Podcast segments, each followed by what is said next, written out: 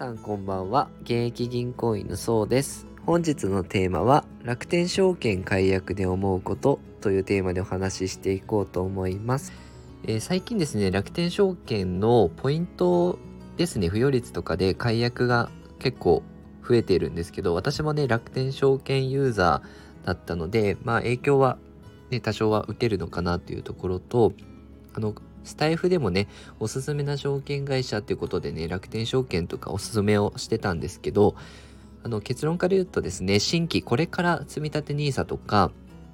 まあ、クレカ投資ですよね、やっていこうっていう人に関しては、やはり SBI の方がね、還元率がいいので、まあ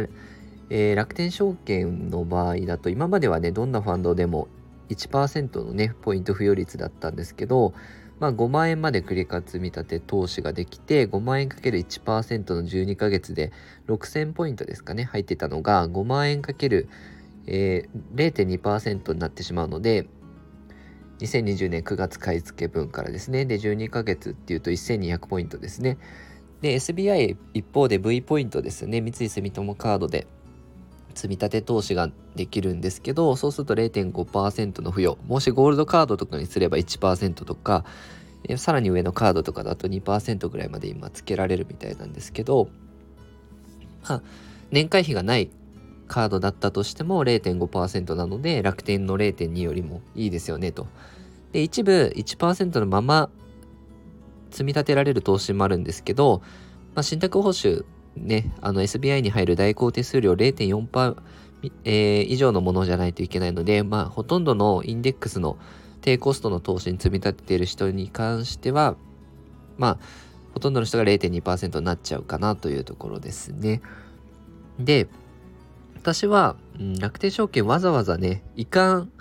しようかなっていうとこまでは言ってないんですけど、まあ、0.2もらえるだけでもすごいので、まあ、あの、いつかはなくなっちゃうだろうなと思ったので、まあ、早く来たなって思ったより早く来たなって感じなんですけど、いずれ SBI 証券も、どうしてもあの、インデックスとか、安い投資にね、クレカのポイントつけるって結構しんどいと思うので、まあ、いずれある程度、楽天証券から顧客を獲得できれば、SBI も徐々に解約というか減らしていくのかなっていうのは読めるので、その、その都度その都度、答申を移管するって結構大変なので、まあ、そこまではしなくてもいいのかなって思いました。で、えっと、まあ、SBI 証券は、やっぱりあの、残高投資マイレージっていう制度があるんですけど、残高によってポイント付与するっていうのがあるんですけど、それは結構大きいので、ある程度1000万以上とか、500万、まあ500万以上でも、まあ影響大きいかなと思うんですけど、ある程度残高ある人は、やっぱり SBI に移管しちゃった方が月々入ってくるポイントっていうのは大きくなるかなと。ただこれからあの積み立てようっていう人はそこまでね投資残ないと思うのでまあ S&P500、EMAX スリムの S&P500 とか、信託報酬低いやつとかだと、まあ、月で0.034%の付与なので、まあ、そんなに大きくはないんですけど、まあ、もらえたらね、やっぱメガバンクとかの普通預金金利0.001なんで、まあ、それに比べたら全然いいんですけど、まあ、ある程度残高多い人とかね、あの、今、乗り換えの出庫手数料ね、本当は1銘柄あたり3300円かかっちゃうのを、今、手数料キャンペーン期間中で SBI が持ってくれるみたいなので、まあ、それもね、あの、概要欄にリンク貼っとくので、今回、楽天でやろうかな、SBI でやろうかなって迷っている方に参考になるページですね。リンクも貼っておこうかなと思いますので、ぜひぜひ参考にしてみてください。多分ね、迷うと思うんですよね。始めたばっかりで、こういう解約が、楽天証券の解約が、あまあ、出てきてしまって、まあ、自分が時間に余裕がある方であれば、専業主婦の方とかね、あの結構ただ専業主婦の方でも子育てとかあってね、あの、家事もあって、時間が取れないってなると、なかなかね、こういうのに、あの、時間を取る、遺憾に時間を使うっていうのも大変だと思うので、まあ、あとは現役でね、働いてる方とかも、やっぱり本業の仕事が忙しくて、あんまりこういうのに時間使えないって方は、まあそ、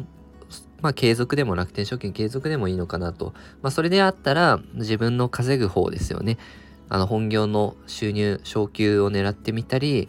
まあ副業してみたりとかの方がやっぱ大事かなと。あの、ポイントとかって企業の取り決めですぐに後出しで改正になっちゃうので、まあそこよりも自分の収入の方を上げることに注力してもいいですし、いやいやしっかりポイント活動も大事だよっていうことであれば、今回ね、遺憾だったりとか、あの、チャレンジしてもいいかなと思いますので、よかったらね、あの、参考にしてみてください。えー、このように資産運用に役立つ情報を定期的に配信してますので、よかったらチャンネルの方フォローよろしくお願いいたします。えー、メンバーシップライブもね、定期的にやってますので、よかったらね、興味ある方、日経新聞を読み合わせして、まあ、経済の基礎ですね、基本を身につけてもらうようにしてますので、よかったら参加お待ちしてます。えー、ご視聴いただきありがとうございました。